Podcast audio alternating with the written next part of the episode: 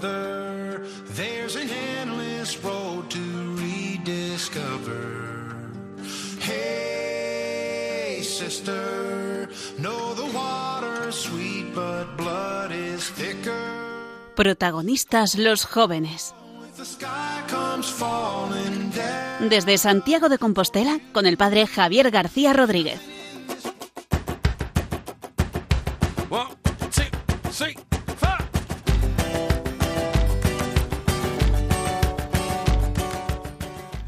Hoy martes 10 de enero tenemos nuestro primer programa de este año 2023. Este año nuevo es un año en el cual pedimos la bendición de Dios, que Él nos bendiga. Y esta bendición de Dios no es una bendición que Él nos da por nuestros méritos, por lo bien que hayamos hecho las cosas, sino que es una bendición que Dios nos concede gratuitamente, porque Él lo quiere, nos lo quiere dar. Vamos a pedírsela en este día para nosotros, para nuestro programa y también para todos los, los oyentes. Un año que además viene cargados de, de cosas buenas para nuestros jóvenes, con esa preparación tan inmediata ya para la Jornada Mundial de la Juventud, que tendrá lugar en nueve meses. Nos veremos en la JMJ en Lisboa. Y esta bendición que le pedimos a Dios no es una bendición que nos llena de optimismo. Pues los cristianos nuestra visión no es llenarnos de optimismo, eso no es lo importante, sino llenarnos de esperanza. Esta esperanza que no proviene del pensar que todo va a ir mejor o todo va a ir bien, sino esta esperanza en la cual confiamos en que Dios hará todo nuevo. Y en esta esperanza, con esta bendición, queremos empezar este año nuevo con vosotros en nuestro programa, Protagonistas los jóvenes. Arrancamos. Tere, muy feliz año nuevo. Feliz año, Javi. Nuevo programa, año 2023, nuestro primer programa. ¿Qué nos traes de nuevo en este año? En nuestra primera sección sobre la actualidad de la JMJ hablaremos sobre los 13 patronos de la JMJ. Que son muchísimos. No sabía yo que teníamos tantos patronos. Sí, son un montón. Bueno, los veremos con detenimiento cada uno de ellos. A continuación, nuestro comentarista de cabecera, Ricardo Sanjurjo, nos hablarán paseando cabras de un tema de actualidad. No queremos... A ver qué nos trae. Sí, por ahora no queremos decirlo, sino que nos esperan sorpresas. En la sección A Corazón Abierto hemos traído a Elena Sagastizábal, que nos va a contar su testimonio. Una chica tiene apellido vasco. Sí, pero es de Santiago. Ah, es de Santiago de Compostela. Y finalizaremos nuestro programa con la sección Amor en las Ondas, con Cristina Cons, que seguirá incidiendo de una forma mucho más profunda en el tema que arrancó el día pasado, la ideología de género.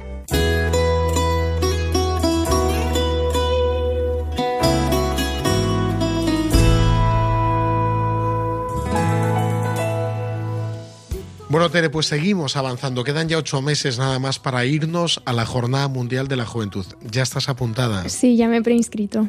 ¡Guau! Bueno, con tiempo, porque va a ser tu primera jornada Sí, mundial. es la primera. Sí, en las anteriores era muy pequeña. Bueno, la anterior fue en Panamá, entonces nada, me quedaba lejísimos. Y en la anterior, de la anterior, que fue en- Cracovia, en, Cracovia, 2016. claro, pero era muy pequeña. Eras muy pitufa, 13 años 13 tendrías. años. Sí, ¿Os acordáis el momento? Es tu jornada mundial. Es el momento. Bueno, y luego además nuestros oyentes han de saber que este programa lo realizamos desde Santiago de Compostela y que estamos muy cerquita de Lisboa, ¿no? Sí, es sí, bajar sí. al sur un poco y enseguida llegamos para participar en la jornada mundial. Último día, ¿qué hablamos de la jornada mundial, Tere? El último día vino Alba Fernández y nos estuvo comentando la carta del Papa a los jóvenes. Muy intensa. María se levantó, se puso en camino. Sí. Toda esa enseñanza espiritual que, que tenía el Papa para nosotros. ¿Y hoy qué nos traes en esta sección? Hoy vamos a comentar los patronos de la Jornada Mundial de la Juventud de este año, que son 13. 13, muchísimos patronos. Bueno, Sí. esto cada jornada mundial siempre se encomienda a algunos patronos, que por un lado los patronos interceden por esta jornada mundial y también sirven de modelo, por eso se invita a que los jóvenes los conozcan.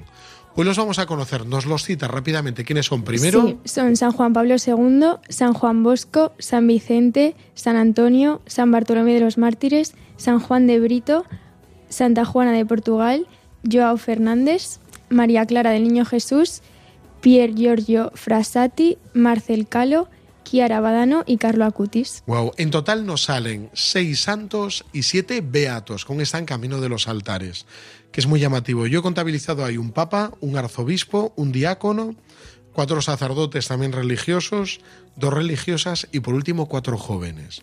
Si te parece, vamos con un poco de detenimiento por alguno de ellos para que así nuestros oyentes se familiaricen con, con ellos. El primero de ellos, Juan Pablo II, yo creo que es el más conocido, ¿no? Sí, y es además el que inició las Jornadas Mundiales de la Juventud. es, la JMJ. O sea que San Juan Pablo II siempre tiene que estar presente este, el Papa Magno, que llamó el Papa Benedicto a él. El segundo, alguien que trabajaba con los jóvenes, además, padre de los jóvenes. San Juan Bosco. Eso es, San Juan Bosco, que se dedicó a trabajar con jóvenes allí en Turín, en aquel momento de la revolución industrial que tantos jóvenes llegaban a Turín provenientes de los pueblos, no tenían ni una vida estable, un trabajo estable, una formación, y él formó aquellos oratorios donde, donde no solamente les enseñaba un oficio, sino que les, les enseñaba a Dios. ¿Quién más tenemos? San Juan Pablo II, San Juan Bosco, San Vicente, que era diácono. wow, San Vicente diácono y mártir. Mártir del siglo IV. Sí, sí, sí, muy lejano. Pero bueno, es interesante porque él es patrón de la diócesis de Lisboa. Por eso yo creo que ayudará a, a conocer más esta diócesis. Cuarto, ¿a quién tenemos también? San Antonio, que es San Antonio de Padua, Sí, que es de los más conocidos. ¿no? San Antonio De- muy popular. Sí. Pero fíjate, lo llamamos de Padua, pero no sé si sabes dónde ha nacido Tere. No. En Lisboa. Ah, Por eso está muy vinculado a la diócesis de Lisboa. Fue un gran predicador, el franciscano, predicador, defensor de la fe, que hizo grandes obras durante toda su vida. Quinto, además de San Antonio, ¿a quién más tenemos? San Bartolomé de los Mártires, dominico y arzobispo de Braga. Arzobispo de Braga, eso es. Lo llamativo es que fue un arzobispo y en su tiempo fue un gran reformador porque participó en el concilio de Trento y ayudó mucho a que, bueno, en ese tiempo se reformara la, la iglesia portuguesa. Un hombre muy interesante, San Bartolomé de los Mártires. También tenemos a San Juan de Brito, que fue mártir y estuvo en la India para anunciar a Cristo. Sí, que fue un jesuita, jesuita portugués además. Bueno, que llama mucho la atención que fue un hombre que, que proclamó el Evangelio que llegó, bueno, como San, San Francisco Javier. Aquí en España, pues San Juan de Brito, un gran misionero portugués. Tenemos ya, estos son los primeros santos, los seis que tenemos. Recordamos, San Juan Pablo II, San Juan Bosco, San Vicente, San Antonio, San Bartol- Bartolomé de los Mártires y San Juan de Brito. Comenzamos ahora con los beatos. Y tenemos a Juana de Portugal, que es hija de Alfonso V. Toma ya, una mujer que llegó, bueno, a ser princesa y que lo dejó todo para ser religiosa. Y no sé si lo sabes, Tere, pero vamos a acudir a su tumba.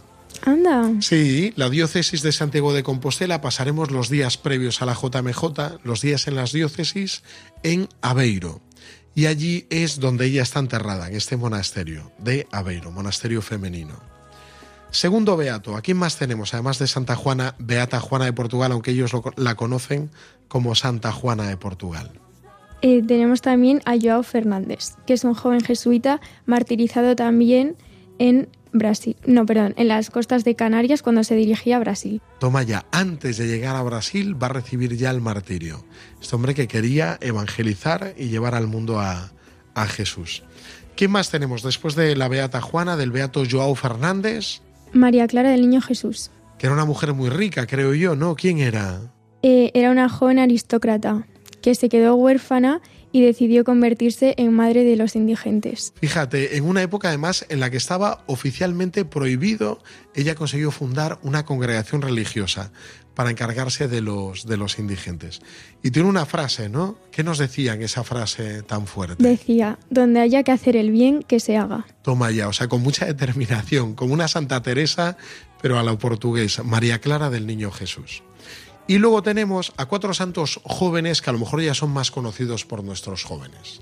El primero de ellos, El primero es Pier Giorgio Frassati. sí, un beato italiano. Sí, murió en Turín en 1925, a los 24 años. Y que conmovió a todos con el dinamismo, su alegría, su actitud. Le encantaba ir a esquiar a los Alpes y era un joven muy vinculado a la acción católica. ¿Quién más? Marcel Calo era un joven francés que murió en un campo de concentración. Wow, impresionante. Y por último, dos santos muy actuales, dos beatos que los jóvenes eh, quieren mucho y conocen. ¿Cuáles son? Son Chiara Badano y Carlo Acutis. Carlo Acutis, los dos que han muerto muy recientemente, enfermos, por enfermedades además muy fuertes, muy duras, pero que los jóvenes de ahora les tienen mucha devoción. Bueno, pues estos son nuestros santos. Os los hemos presentado someramente los 13 patronos de la JMJ. A ellos nos encomendamos, Cere. Sí, y a ellos empezamos ya a rezar desde ahora para que vayan intercediendo. Y os invitamos a todos a conocerlos.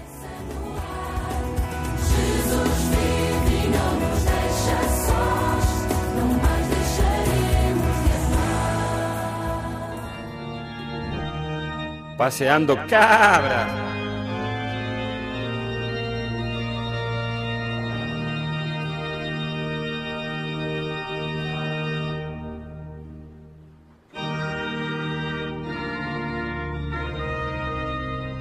Javi, ¿y esta música? Pues mira, a mí me suena, pero Es que me he decidido. Hola, buenas tardes, feliz año. Ricardo, que siempre en esta sección Paseando Cabras nos traes músicas Claro. peculiares. He decidido que voy a, a culturizar, aumentar el espectro de cultura musical de la pobre Tere. Las- el, a- el mes pasado, el año pasado ya, fue Antonio Machín y hoy es la Marcha Pontificia, que es el himno del Estado de la Ciudad del Vaticano. Wow, sí, es que es como muy, muy solemne Sí, es esta precioso, música. ¿eh? Me encanta. Da ganas ¿no? de ponernos no en como marcha. la semana, no como el mes pasado. El, Mira, además- Ricardo, y es verdad, el, eh, porque siempre nos traes esta, esta sección que se llama Paseando Cabras, siempre nos paseas una cabra distinta cada, cada día. Eso, es- de eso se trata. Sabemos también que te han llegado a través de Instagram bastantes peticiones por parte de los oyentes. Sí, bueno, sabéis que me podéis enviar a mí personalmente, eh, arroba centolorrido. Vosotros buscáis por allí. O a DPU Santiago o de Juventud de propuestas de nombres que ponerle a la cabra del mes siguiente, ¿no? Y claro, con lo que ha pasado este, estas navidades, pues eh, este día de fin de año, de hecho, pues, pues muchas de las preguntas eran, giraban en torno al fallecimiento del Papa Benedicto. Por eso, el himno pontificio. Caramba, o sea que la gente te ha preguntado acerca del Papa, del Papa Benedicto, el Sí, Papa en general. Sí, sí, bueno, de. Bueno, hubo uno, no voy a mirar para nadie, que puso los secretos del Vaticano. Así. no voy a mirar para nadie. Hola, Javier. Era un tal Javi.cura, no sé si lo conocéis y os suena. Es que yo quería que en Paseando Cabras nos trajera cosas de este tipo, porque Ricardo, no sé si lo sabéis, queridos oyentes, pero ha estado durante dos años viviendo dentro del, del Vaticano. Sí, sí, tuve la suerte, me dieron una beca para estudiar en el Colegio Teutónico, que está, tiene su sede en el cementerio, dentro del Vaticano. En el O sea, cementerio ¿En el Vaticano, este famoso, sí. Bueno, Sí. no vive en una tumba, pero... Sí, sí, no, tranquilos, tranquilos. Vivía en una habitación. habitación, tal, justo delante de la cúpula de San Pedro. Por eso es interesante preguntarle a Ricardo este tipo de cosas porque ha estado muy cerca, o sea, muy cerca físicamente, dos años muy cerca del, del Papa. Sí, sí. O sea que estoy abierto a vuestras preguntas. Mira, con respecto a esto, Ricardo, no sé si te han llegado preguntas muy variopintas. Me Mira, una de las primeras preguntas que me llegaron es ¿por qué no elegimos a los papas más jóvenes? Digo elegimos así como en, como en plural majestático. Como si nosotros como nos iglesia. tocara elegir Sí, al sí. Papa. Eh, como iglesia, ¿no? ¿Por qué no elegimos los papas más jóvenes para que sean más vitales a la hora de su gobierno de la iglesia? Y bueno, es- está muy bien la, la idea de mayor vitalidad, ¿no? Pero fijaos, hemos tenido a dos papas que los hemos elegido realmente ancianos, porque tanto a Benedicto XVI como al Papa Francisco los elegimos con 70 y muchos, casi 80, y que han, han sido pues también un soplo de aire fresco eh, eh, ante bueno las- los distintos retos que le, han, que le ha ido presentando en la actualidad. O sea, no solo se necesita vitalidad y energía, que son dos ideas que tenemos muy asociadas a la juventud en el gobierno de la Iglesia, sino, por ejemplo, se necesita sabiduría, que es un don del Espíritu Santo, sí, pero que normalmente está asociado a la vejez.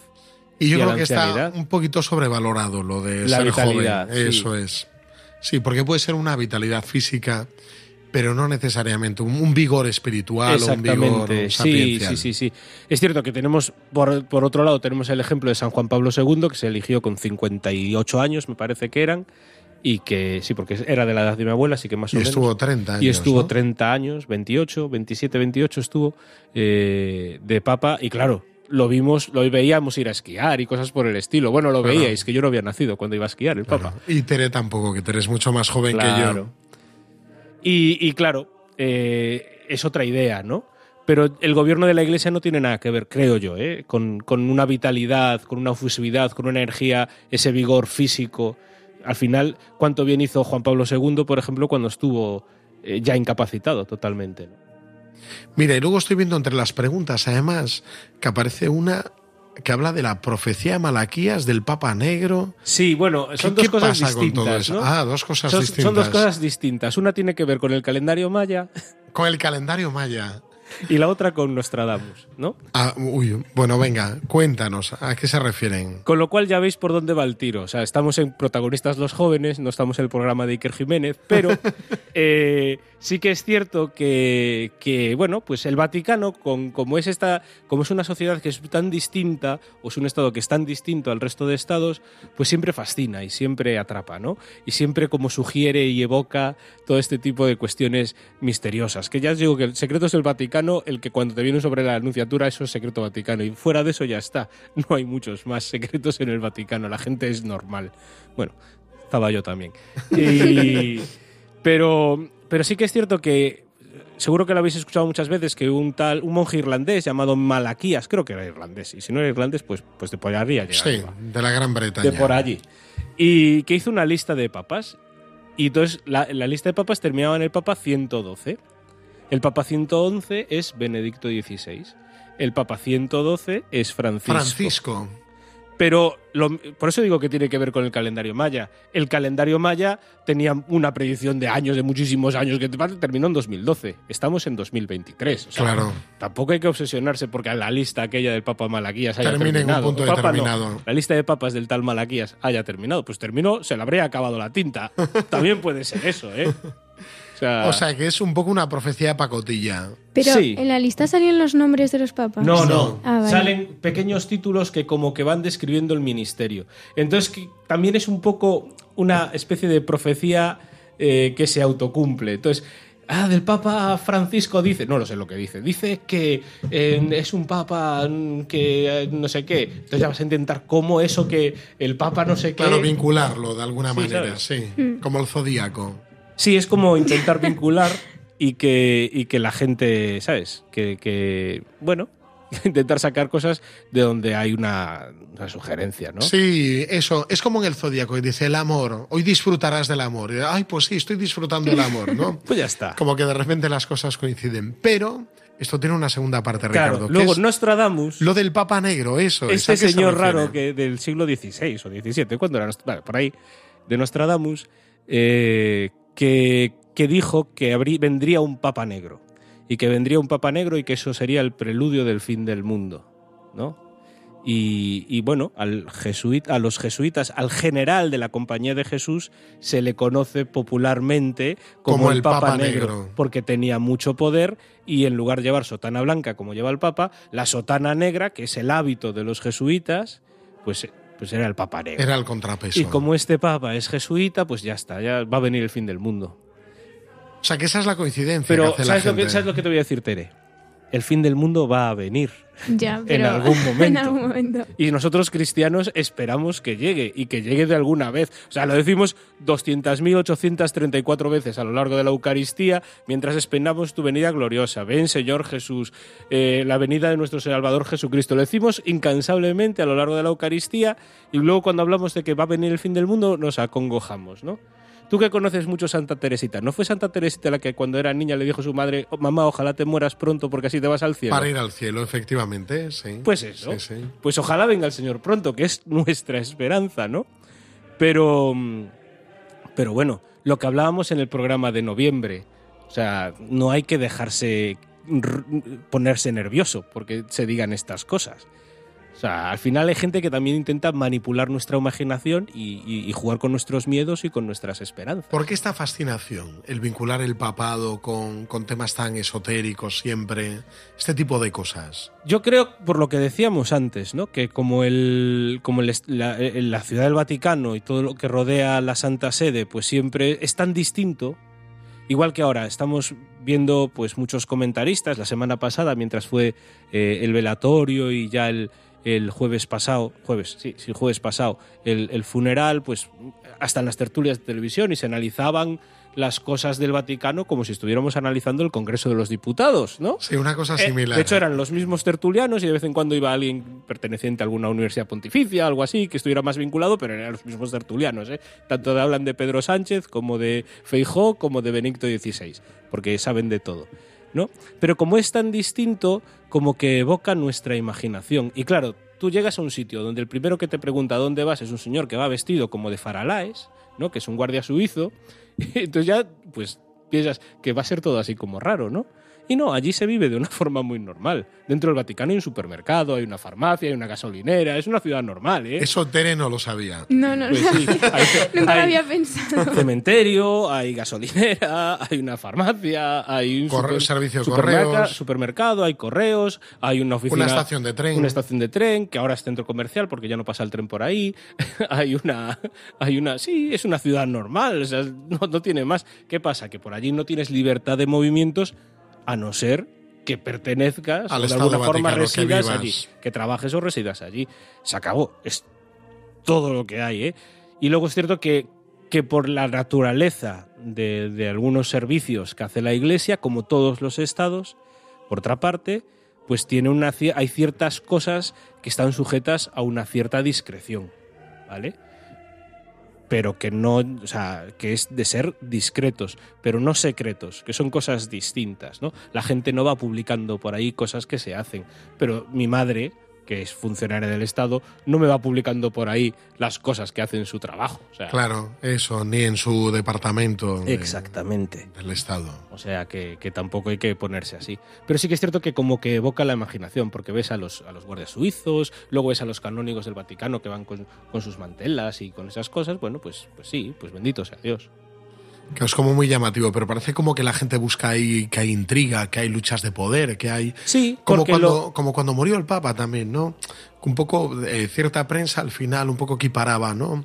Papa Benedicto, el Papa Francisco, que eran tan distintos. Sí. Y sin embargo la prensa católica fue muy bonito además porque varios medios eh, lanzaron muchos vídeos de todos los encuentros que tuvieron los dos papas. De... Y no solo eso, o sea, son do- son, hay, hay muchísima continuidad entre los dos pontificados y, y ya ahí entra otra debilidad humana, que es que a todo nos encanta ponerle etiquetas y a todo nos encanta contraponerlo el uno con el otro. Y quizás esto es un tema para otra cabra, porque me parece, Javi, que ya estamos pasándonos de tiempo. Está haciéndonos señales, Gabriel Sí, se está cumpliendo, se está de cumpliendo. que de que se está cubriendo el tiempo entonces pero sí o sea, somos así y, inten- y- y interpretamos también las cosas de Dios como si fueran cosas humanas y eso no, no siempre está bien. A veces hablamos de Dios por analogía como decía Santo Tomás creo que era Santo Tomás lo de los filósofos medievales y teólogos nunca se me dio bien.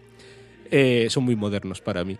Eh, pero hablamos de Dios por analogía, es decir, aplicamos a Dios cosas humanas, por eso lo llamamos Padre, y por eso, bueno, lo llamamos a Je- Jesucristo es nuestro Rey, cosas por el estilo, pero hay que saber también hasta dónde llega esas- esa analogía, ¿no? Y no podemos interpretar las cosas de la Iglesia únicamente, únicamente, pues desde el punto de vista humano. Sin más, Ricardo, bueno, pues un millón de gracias. Quédate con nosotros, vamos a escuchar otro canto. En este caso ya no va a ser el himno pontificio, sino un año que nos habla de la bendición de este nuevo año 2023.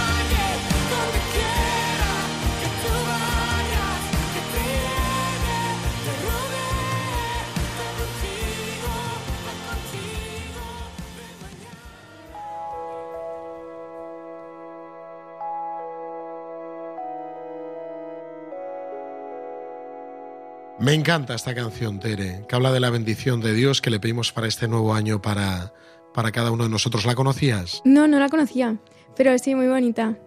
Qué bueno. Bueno, tenemos nueva sección ahora. Sí, ¿Quién tenemos nos la toca? sección. ¿Con quién tenemos en la mesa esta noche con nosotros? Ha venido Elena Sagastizabal, que es una amiga nuestra que bueno, nos viene a contar un poco su testimonio.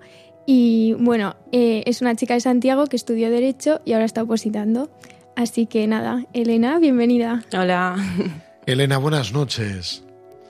Queríamos antes de nada, bueno, conocerte y saber, saber quién eres, que te presentes, que nos digas. Bueno, pues- Ya decíamos al principio que tienes apellido vasco, pero, sí, pero que no. no, no, soy de Santiago. Que eres gallega toda la vida. Sí. Muy bien. Toda mi vida he estado en Galicia.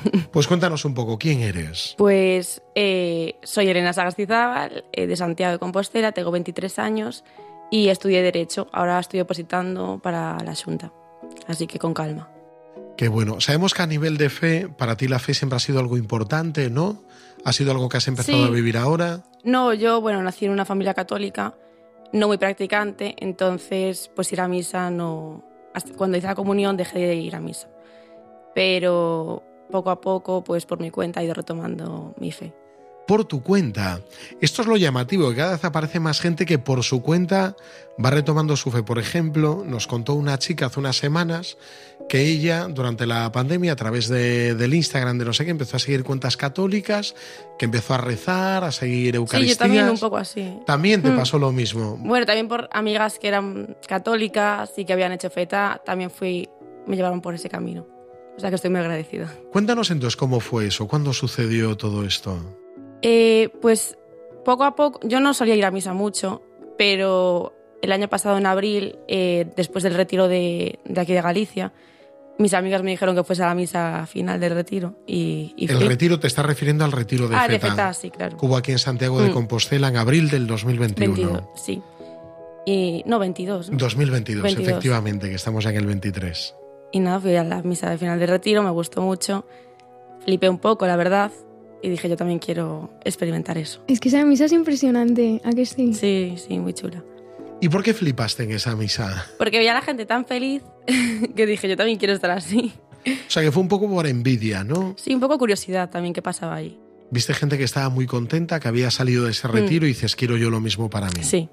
Y entonces te apuntaste al siguiente. Entonces me apunté al siguiente retiro y yo estaba convencida que, porque sí que es verdad que en Galicia, bueno, en Santiago hay una misa los miércoles universitaria en la capilla y alguna vez sí que iba, pero bueno, no, no vivía la fe de la misma manera que mis amigas. Yo quería experimentar eso.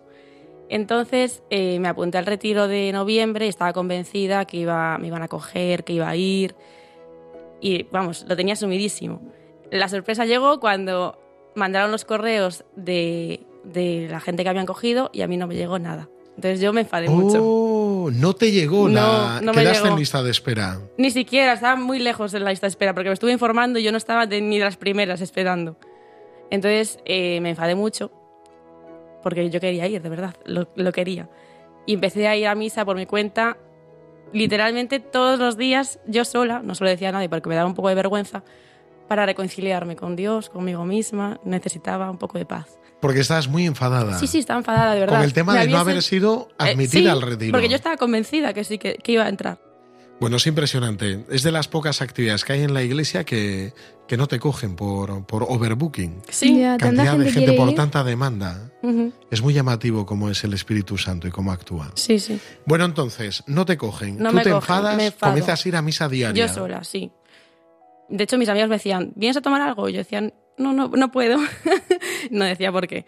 Y era porque iba a misa. Y, y entonces, eh, el fin de semana antes del retiro, el retiro suele ser de viernes a domingo. Bueno, siempre es así, de viernes a domingo.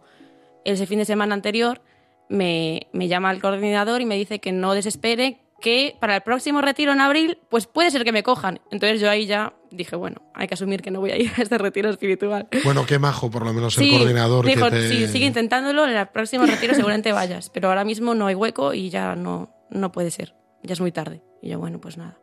Entonces, el lunes, no sé si fue el lunes o el martes, antes del fin de semana, que me llamó el coordinador y me dijo que había una plaza que si quería era para mí. Y obviamente pues acepté. Bueno, entonces Fui la última en entrar. la última en Mm. entrar. O sea que sí que estaba para ti este retiro y este era el momento y era, era además el idóneo para poder participar. Sí. Eh, pero lo que me llama la atención es eso, lo que, lo que decías antes de participar en este retiro y de ver a tus amigas lo felices que estaban, que te daba esa envidia, que el Papa Benedicto, que lo hemos enterrado hace unos días, decía aquello, ¿no? Que la fe es algo que se tiene que contagiar, tiene que generar envidia en los demás también, ¿no? Que nos lleva a la fe. Pero me llama la atención eso, que, que siendo una familia no practicante, que de repente tú por tu cuenta comenzaras a... Claro, a ver, sí que practicante de vez en cuando, pero no es diariamente no vivimos la fe en mi casa. Mm, ¿Y qué provoca eso, el que tú comiences a participar en alguna misa, en alguna liturgia? A ver, mi abuela sí que es más practicante, va a misa, pero no iba con ella los domingos ni siquiera. Yo creo que por la influencia de amigas. O sea, que las amigas fue lo que más te ayudó Sí. al momento de, de abrazar la fe. Y todo esto para ti, si tú tuvieras que decir eh, cómo has encontrado a Jesús o si ya lo has encontrado, ¿no? ¿Tú qué dirías? Estoy en un proceso porque al final esto es un proceso así largo, no, no es de un día para otro. Entonces estoy... Yo me siento encontrada con Jesús, pero creo que me queda mucho camino por todavía. Por... re- ¿Y el retiro de Feta crees que te ayudó a encontrarte más Sí. con Dios? Mm, seguro, seguro. Porque al final yo sabía que Dios estaba ahí, pero no me sentía escuchada. Y también fue como una prueba de confiar realmente en que si este retiro era para, para mí, para... Si yo tenía que estar en ese retiro, pues tenía que confiar y, y dejarme ponerme en manos de, de Dios. No me puedo enfadar por una decisión que no depende de mí. Claro, sin desvelarnos, porque sabemos, ¿verdad, Claro. Tere? Que el retiro de feta pues es confidencial, se suele decir, pero no es porque el rollo sea un misterio y no una cosa rara, sino simplemente porque el retiro tiene pues mucha parte de impresión, te impresiona las dinámicas, las actividades que hay, los momentos de oración, y si se desvela y uno ya sabe lo que va a suceder, pues pierde esa, esa impresión, ¿no? Sin desvelarnos lo que ha sido el retiro, o sea, porque no necesitamos que nos digas, que nos desveles nada, ningún secreto a nuestros oyentes, pero sí, tú interiormente, ¿qué viviste en ese retiro que provocó que tu vida cambiara? A ver, eh, eso es un poco complicado de responder porque son muchas cosas las que pasan en tres días. Y yo creo que más que un retiro, por así decirlo, porque hay mucha gente que tengo amigas que se lo digo y me toman por loca, lo viví como una convivencia espiritual. Entonces supe ver a Dios en, las de- en los demás. Eso es lo que más me, me aportó bastante. la verdad. Lo que más te ayudó. Sí, Qué bueno. El- verlo en mi día a día. Y yo creo que esto es lo fundamental, o sea, porque si al final Dios no entra en nuestro día a día, Claro. no tiene razón de ser. Claro, ¿no? que no se quede como en una experiencia, sino que tú sepas llevarlo a, pues eso, a tu vida diaria, a tu relación con los demás y, y esto. Eso es fundamental. Es más, yo creo que es el objetivo que tenemos en toda pastoral juvenil, es que un joven se pueda encontrar con Dios y que lo lleve a su día a día. Porque si no lo lleva a su día a día, al final, pues es una experiencia más entre tantas, ¿no? Entre tantos viajes o que sé, cosas apasionantes. Sin embargo, cuando tú llevas a Dios en el día a día y está en el centro, eso es lo importante. ¿Podrías decir tú ahora que estás situando a Dios en el centro? Sí. Sí. Sí, de vez en cuando. Pues sobre todo la gente de FETA me ayuda mucho a compaginarlo con... Porque al final en la rutina se pierden, se pierde. Entonces te ayuda un poco a enfocarlo de esa manera. No sé cómo explicarlo, pero en el di a día. La gente de FETA es- me ayuda mucho. Qué bueno. Sí que es muy importante tener amistades Sí. que nos ayuden a vivir Sí, la fe. Que te acerquen a Dios y que eso, que lo veas, eh, veas a Dios por todas partes Mm. al final. Y un- una cosa un poquito más personal, porque yo creo que Tere y Elena os conocíais ya de antes. Sí, sí. Sí. ¿Y de qué os conoce? Bueno, lo podéis decir a los oyentes, no os Sí, importa. Es que nos, no me acuerdo muy conocimos, bien, ¿tú? nos conocimos en el cumpleaños de una Ah, es amiga. verdad. Sí. Sí, O sea, que teníais amigas en común, sí. pero no teníais ni idea de que las dos compartíais la misma fe, que compartíais a Sí, Jesús. porque también ¿Sí? nos habíamos visto un par de veces en la capilla universitaria, pero no, como que no habíamos hablado. Sí. Pero después en este cumpleaños como que ya nos conocimos. Qué bueno. ¿Coincidisteis en ese feta las dos? Sí, Sí. Qué sí, bueno. sí. Una caminando. Yo estaba sirviendo. Tú estabas sirviendo. Sí. Qué bueno, fíjate. Bueno, pues me alegro que así sea también.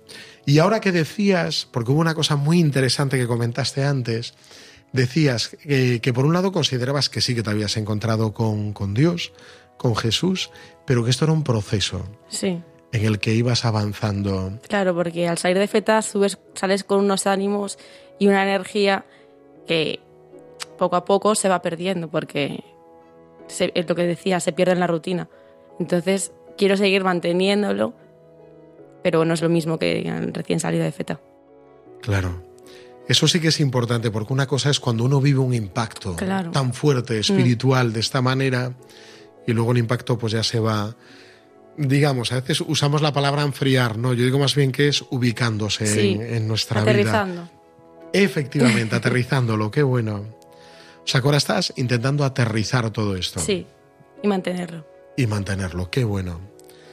A nivel de fe, hasta ahora que has vivido, ¿te has bautizado ya siendo Me he niña? bautizado, he hecho la comunión, la confirmación todavía no la he hecho. ¿Te Me estás preparando pendiente. para la confirmación? No me estoy Aún- preparando aún porque tienes pendiente. sí, lo tengo pendiente. Pero quiero confirmarme. Muy bien. Jo, es precioso porque estamos descubriendo, ¿verdad, Tere? Muchos jóvenes Sí, con muchas inquietudes. con muchas inquietudes. Sí, Y más casos como el tuyo de jóvenes que han vivido pues solamente el proceso de, de iniciación, iniciación en la fe que termina con la confirmación, que lo han vivido a medias, hasta eso, bautismo y primera comunión. Y luego ya no han recibido ningún sacramento más. Y el hecho de que ahora lo vivan como una, además de una manera como muy, muy responsable, muy madura, de quiero confirmarme, quiero recibir el Espíritu Santo. Sí, Tú lo estás viviendo así así también, así lo vivo yo. como una cosa seria. sí, Vimos el caso de una chica que entrevistamos el, el programa en el, en, el, en el año pasado, la temporada pasada, una chica que, Manuela, ¿te acuerdas, Tere? Que recibió la primera comunión ya de adulta y le propusimos recibir la primera comunión y la confirmación el mismo día y dijo que no, que tenía que prepararse para una y para otra. sí. Y distanció dos años una Sí. de otra, sí. Es que se lo toma muy en serio. O sea, la gente como, por ejemplo, como Elena, que como que su familia siquiera, o sea, la había introducido un poco, pero, pero como que ella descubrió más adelante que sí que quería continuar. Entonces como que este tipo de perfil así joven y tal, como que se lo toman mucho más en serio. Elena, hay una cosa más. Fíjate, en el último programa, en, en esta sección, tuvimos una pareja, unos chicos invitados, David y, y Lucía, que nos contabas a micrófono cerrado que los habías escuchado, Sí. porque ellos narraron eh, que por intercesión de San José, haciendo la treintena San José, habían comenzado su, su noviazgo. No sé si nos quieres compartir esto también en, en el programa de hoy, porque vamos, nuestro programa de protagonistas los jóvenes va a ser el programa de la treintena San José. sí. Yo había escuchado que la gente, pues que había hecho feta, una chica, había hecho la treintena en San José y había, bueno, tenía novio, estaba muy contenta. Pero bueno, no le di mucha importancia. Pero este verano, una amiga mía que estuvo aquí el año pasado en Santiago estudiando, vino en septiembre a hacer una visita y me dijo que tenía novio. Le pregunté, ¿y eso? Y me dijo, pues no te vas a creer, pero hice la treintena de San José. y dije yo, nada, tengo que probar. Entonces, recibí la treintena de San José un poco, tampoco confiando mucho, a ver qué pasaba. De- justo feta me coincidió en mitad de la treintena. Y bueno, pues resulta que, que sí que San José me escuchó. San José, te escucho. sí, sí, Te concedió un San José. sí, Es un chico muy majete. sí, lo conocí en feta. En el mismo retiro. Sí. Es bueno, que ahí mira no qué bien, mucho. todo cuadra. Todo cuadra, sí. Y luego nada, empezamos a conocernos un poco más. Y llevamos poco tiempo, pero estoy muy contenta. Qué bueno. No sé qué tendrá San José y esta, tentren, esta treintena, pero el caso Mm. es que a mucha gente le está, Sí, le está ayudando a discernir también su vocación y, y encontrar a la persona adecuada. sí, sí. Elena, pues damos muchas gracias por acompañarnos esta noche, por contarnos también estas, estas intimidades. Muchas gracias, Elena. A vosotros.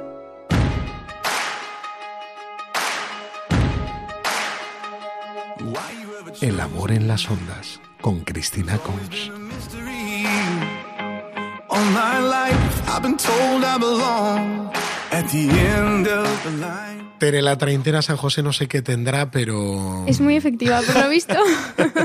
en este programa hemos tenido ya un montón de, de casos que nos han dicho, de, nos han hablado de su poder. Pero bueno, cambiando de tercio, el programa está terminando, el programa de hoy. De esta noche tenemos con nosotros a nuestra Tenemos invitada a Cristina especial. Nuestra Hola, invitada. ¿qué tal? Cristina, buenas noches. Hemos dicho al comienzo del programa que seguirás ahondando en, en lo que en el último día nos abriste aquel melón, que era todo el tema de, de la ideología de género que tanto ha dado que hablar también a, a nuestros oyentes. Sí, sí, había muchas preguntas sobre el tema de la identidad sexual, entonces yo creo que tres sesiones da por lo menos, ¿no? Entonces el primer día fue como abrir un poco ahí el melón, eh, lo que has dicho, y hoy sí que quería detenerme un poco en un tema que ya hablamos la semana pasada, que era el de este, ¿no? Pues cuando un adolescente de repente siente que mm, pertenece al, al sexo opuesto, ¿no? Y qué hacer un poco con eso. Es lo que hoy mm, quería plantear más. Entonces, eh, bueno, y que también me habías preguntado, ¿no? Cuando tenemos un amigo, bueno, en estas circunstancias. Y habíamos dicho al final de- lo de quererlo mucho y cuidarlo un montón, pero bueno, sí que quería hablar un poco más, sobre todo porque hay padres y tal que también me están preguntando, ¿no? Cris, pues yo creo que mira, si nos das varios tips, cosas así tan, tan concretas, que nos va a ayudar, yo creo que un montón, porque hay como una especie de desorientación general, la gente no sabe qué hacer ante estos casos, si dejar que las cosas fluyan y ya está, si intervenir. Por eso yo creo que puede ser muy positivo el que nos des como ciertos consejos que nos ayuden a, a movernos en, este, en estas arenas movedizas. Genial. Vale, entonces, bueno, lo principal y general para todos es que cuando una persona de repente dice, ¿no? Sobre todo un adolescente, y, di- y- y dice, oye, pues es que eh, soy un chico, y, pues es una niña y siempre lo ha sido, y no, ¿y qué pasa aquí? Eh, bueno, lo que está sintiendo, a ver, es que hay eh, el caso de, realmente de disforia de género, que eso, bueno, pues se vería también un poco eh, en la infancia y tal, o sea, a- bueno, eso siempre a partir de los seis años, lo que habíamos dicho, que hasta esa edad eh, no, no existen porque no se ha consolidado la identidad sexual. Pero bueno, hay casos así, pero eso son una, es, es un reducto que es muy pequeño ¿no? y, y- y apenas es significativo. O, bueno, a ver, es significativo, es importante porque son personas, eh, pero no es una generalidad de, que, bueno, pues yo en cada clase a la que vaya me voy a encontrar una persona con disforia de género, eso no va a pasar.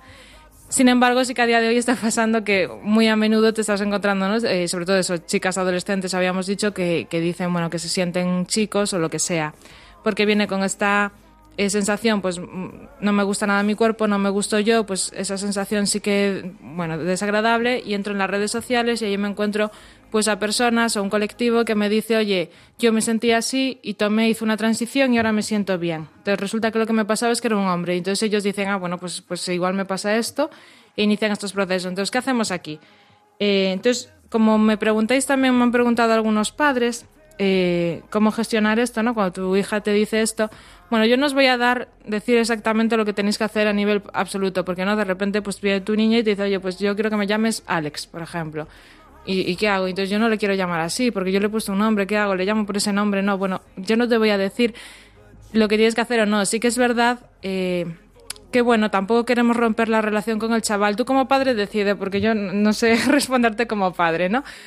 Como profesional, desde luego, o como amigo, en ese plan sí que habría que, o sea, bueno, si no quieres romper la relación con esa persona, pues le tienes que llamar como esa persona quiere que la llames. Eh, entonces, que eso no implica asumir nada, incluso puede ser muy honesto con esa persona, pero si ella siente que quiere que le llames de esa forma, pues adelante. ¿Qué recomendaría yo a los padres? Primero, eh, dar tiempo, ¿no? Hablar con ese chaval y decir, oye, mira, eh, yo tengo que entender esto, eh, quiero, también tengo un proceso, quiero vivirlo, entonces necesito que me des un tiempo. Oye, pues vamos a tener un año para que yo comprenda esto, eh, qué está pasando y este cambio. Pues si va a ser un cambio para toda la vida, que vas a tener que ejecutar lo que sea, pues no pasa nada por un año más de pausa, de espera y, y que gestionemos aquí. Entonces, en, por ejemplo, es darle un periodo de tiempo. Porque también hay muchos estudios que se ve que, eh, que después estas ideas en la adolescencia se pasarían de forma natural si tú no les provocas o no las incentivas. Entonces, bueno, pues dar un tiempo de margen está muy bien. Entonces te vamos a dar un tiempo y ¿qué hacemos en ese año? O en esos seis meses o nueve meses. Eh, pues vamos a hablar y vamos a hablar mucho, pero sobre todo ¿qué hay que hacer? Generar un espacio de acogida. Porque son niños o, o adolescentes que se sienten como, o sea, muy mal consigo mismos, pues vamos a, a hacer un espacio para que se sientan muy a gusto, muy queridos, muy acogidos.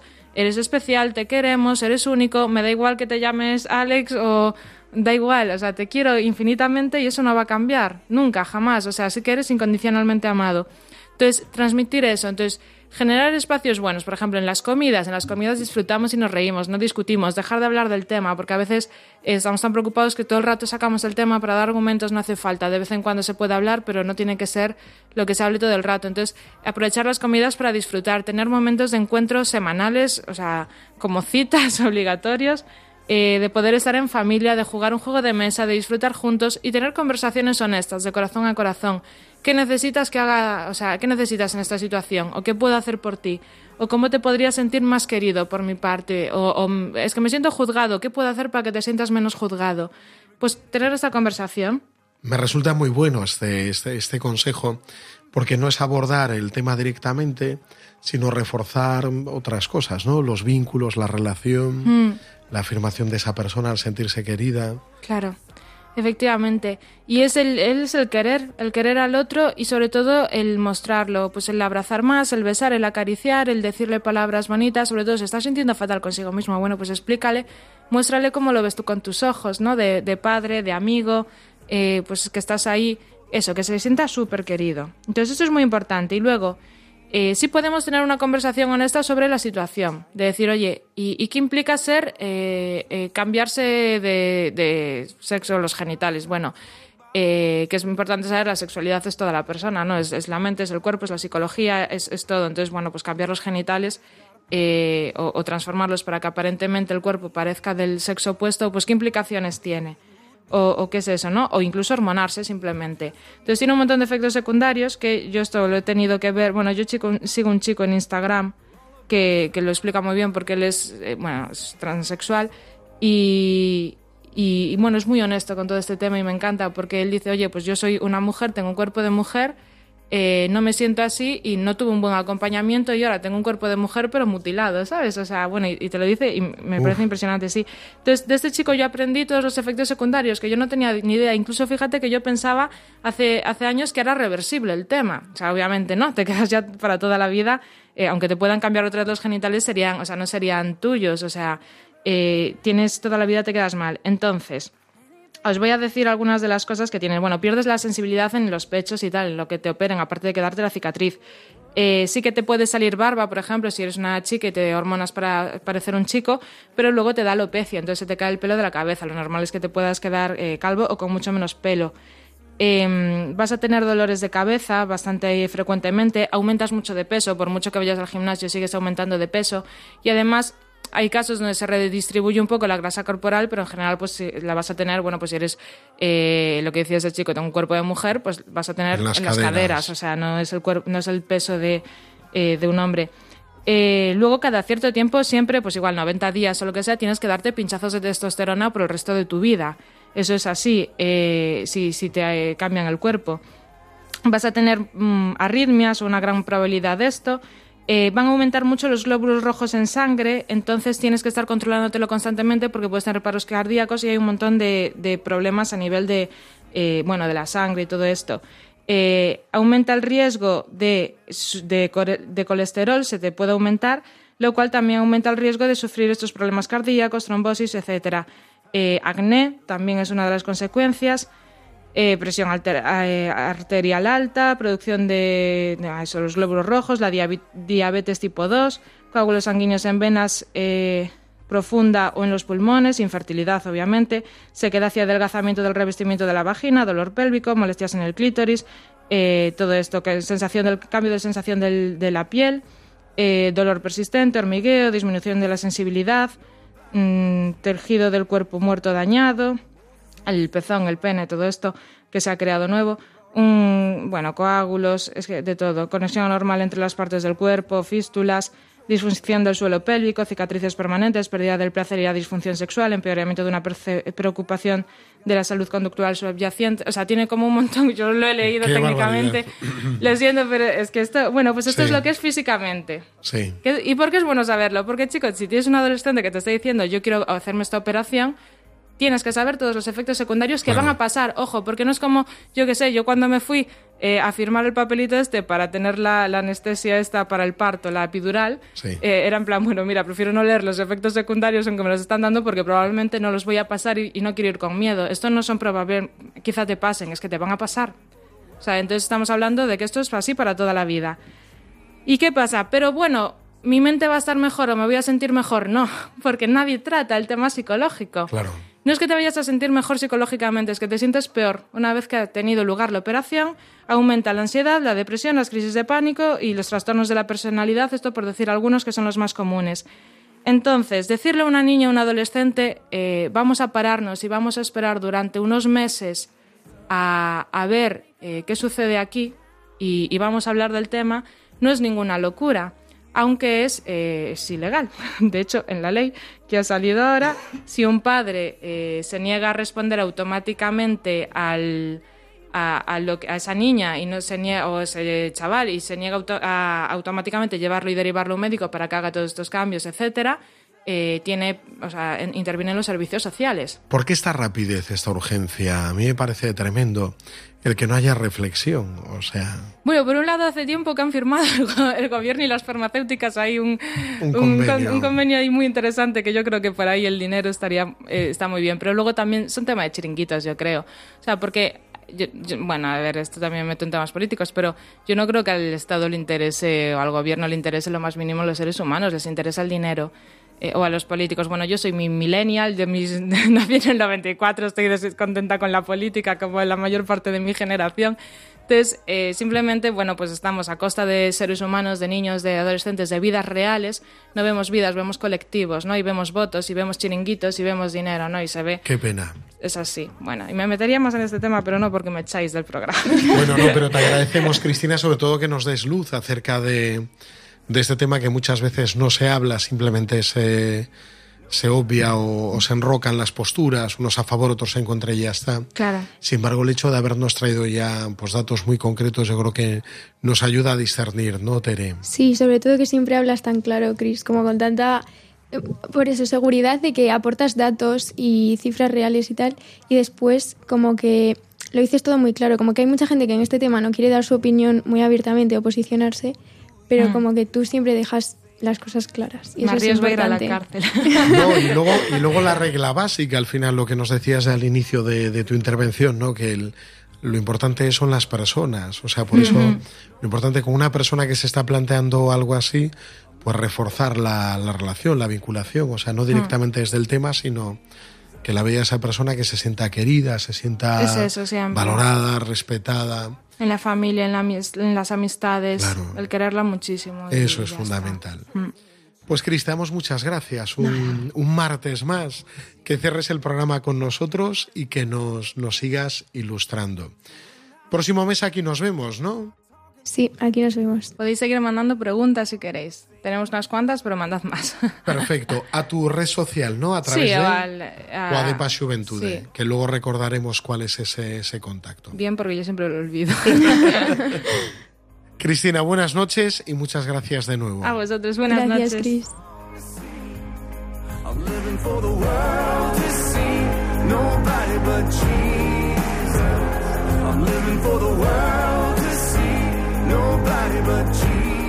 Un martes más, el primer martes del año 2023 que cerramos nuestro programa. Despedimos el primer programa del año. Bueno, ha sido bueno, ¿verdad, Tere? Sí, ha sido muy interesante. Yo creo que sí, además como muy variado, sí. eh, cosas muy distintas. De, eh, comenzamos con los santos de la JMJ, hemos pasado una cabra que es el tema de, de, los papas que nos ha traído Ricardo tan divertido, el testimonio de Elena y ahora hemos acabado con, con Cristina. Sí, y nada, nos gustaría recordar a nuestros queridos oyentes que nos pueden enviar sugerencias de temas que quieran tratar en las diferentes secciones al correo protagonistasLosJovenes1 arroba radiomaria.es y también pueden contactarnos en nuestras redes sociales de PEU Santiago y de Paz Juventude. O sea que todos los oyentes que quieran interrelacionarse con nosotros, pues ya saben dónde pueden acudir, correo electrónico o si no, redes sociales. Y por último, si alguien nos quiere escuchar, de nuevo el programa, porque hoy ha llegado tarde, no lo ha podido escuchar entero o lo quiere compartir, ¿dónde lo puede encontrar? Puede encontrarlo tanto en Spotify como en la página web en la sección de podcast de Radio María es. Bueno, pues muchas gracias, Tere. Muchas gracias a ti. En el mes de febrero nos volvemos a ver y ahí todos los oyentes, pues de nuevo eh, les invitamos a que nos acompañen el próximo martes, el segundo de mes de febrero, para vernos. Buenas noches a todos. Muy buenas noches.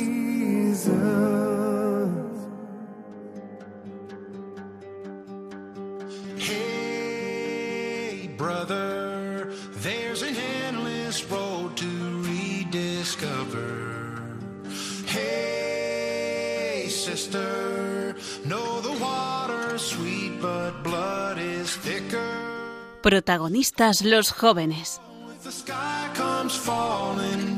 Desde Santiago de Compostela con el padre Javier García Rodríguez.